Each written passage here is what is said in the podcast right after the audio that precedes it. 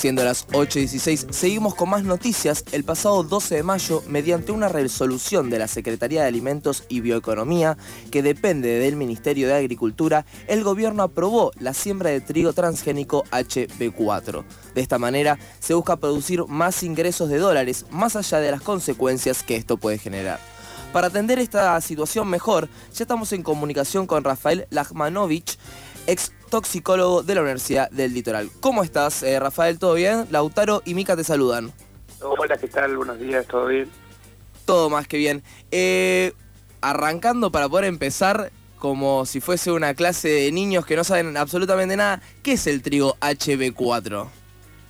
No, es, es la denominación que tiene un cultivo transgénico que recientemente fue aprobado en Argentina, que junto con un montón más de otros de, otros cultivos que ya han sido aprobados hace desde 1996 hacen un diríamos un paquete tecnológico bastante bastante relevante para, para Argentina y que están básicamente todos estos basados en la utilización de agroquímicos para su para su producción, o sea, son paquetes tecnológicos que se basan en modificaciones genéticas de algunas plantas que resisten a, los a los tóxicos. Y eso es lo que se está haciendo en Argentina desde 1996. Y las consecuencias de haber adoptado este, este modelo productivo que de alguna manera nació en Estados Unidos, pero Argentina es el primer país que lo adoptó.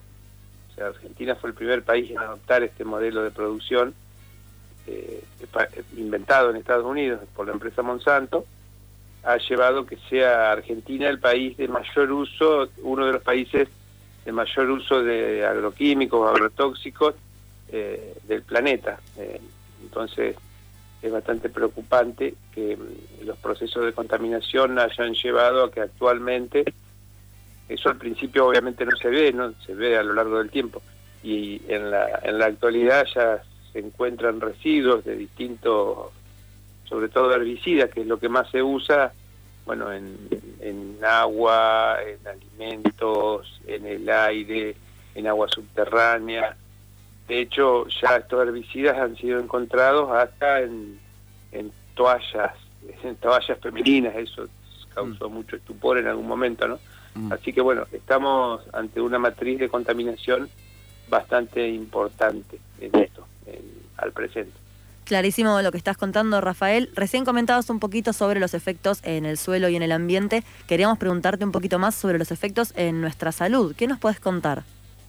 Y hasta lo que se, hasta lo que se sabe actualmente, los efectos en la salud han sido, en algunos casos, bastante devastadores, sobre todo en las localidades que están inmersas dentro de estas matrices productivas gigantescas, ¿no? Sobre todo los, los llamados denominados pueblos fumigados, ¿no? que son pequeños pueblitos que están eh, en matrices productivas, o sea, es como si fuera una pequeña isla, un pequeño pueblito en un en cientos de miles de hectáreas de soja eh, están en el centro, ¿no?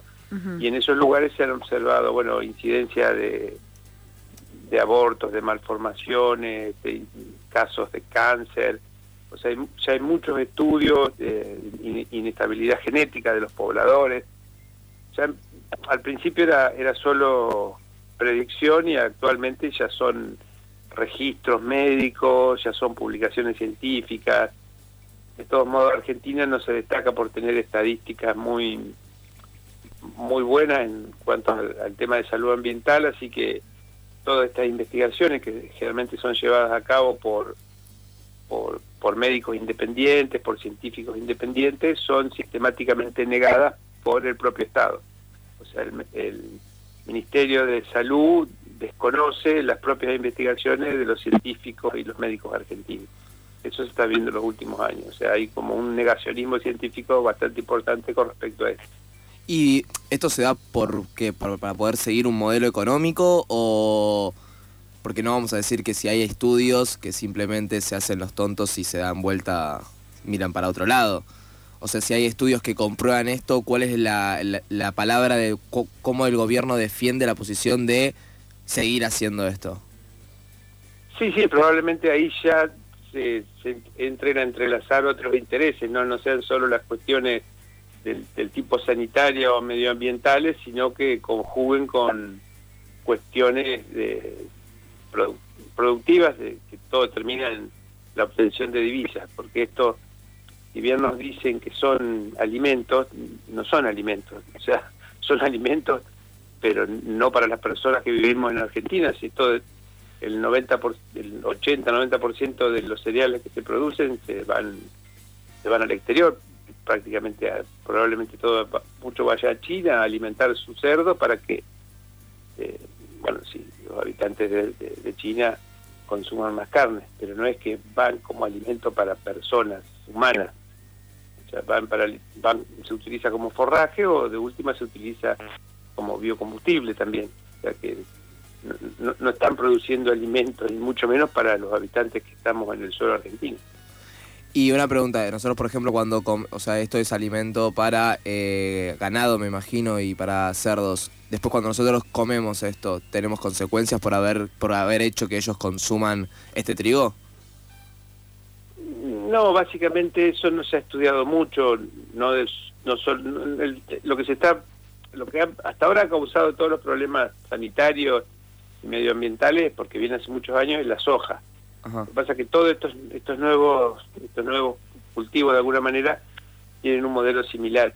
La diferencia en el caso del trigo es que es alimento humano, así que todavía eso no se sabe, diríamos, pero lo que sí se sabe es que las consecuencias ambientales suelen ser devastadoras en cuanto a cambio climático u otros factores que hacen que que haya que repensar un poco el modelo este de producción eh, tan tan intensivo. O sea, o sea, no creo que haga falta seguir expandiendo las fronteras agropecuarias para seguir generando divisas, simplemente. Bien, recordamos que estamos en comunicación con Rafael Lachmanovich, ecotoxicólogo de la Universidad del Litoral. Y Rafael, queríamos preguntarte también qué alternativas eh, crees vos que se pueden pensar a este modelo tan contaminante como nos comentabas recién. Y bueno, las alternativas, eh, otros técnicos, especialistas, no es mi caso, no, no, me dedico a la, la, agricultura y por el estilo, ya la han brindado y han, han dado pruebas más que suficientes que existen otras maneras de producir, tal vez con rinde un poco menores, pero que más que alcanzarían para que toda la, la población argentina se alimentara sanamente y seguramente también daría exceso para exceso para poder vender la producción argentina, pero con un modelo distinto al que está actualmente, eh, lo que se llamaría la agroecología, que es también toda una disciplina científica que Argentina está haciendo punta en el mundo, con, con rindes bastante buenos, porque a, los rindes de la agroecología, si bien tal vez no tiene el mismo tonelaje que la otra, eh, que la agricultura industrial no tiene insumos, o sea que en, el, en el, balance comercial eh, se produce menos, pero también se gasta muchísimo menos. El tema es que en eso quedan afuera esas multinacionales que de alguna manera han tejido redes en Argentina y a esta altura probablemente sean hasta, hasta parte de nuestro propio gobierno. Eh, muchísimas gracias Rafael por venir y contarnos y explicarnos un poquito más cuál es la situación con el trío HB4. Bueno, muchísimas gracias a ustedes. Que tengas un buen día. Pasaba Rafael Lachmanovich, ecotoxicólogo. A vos te salió muy bien de una, ¿eh? Te felicito de la Universidad del Litoral.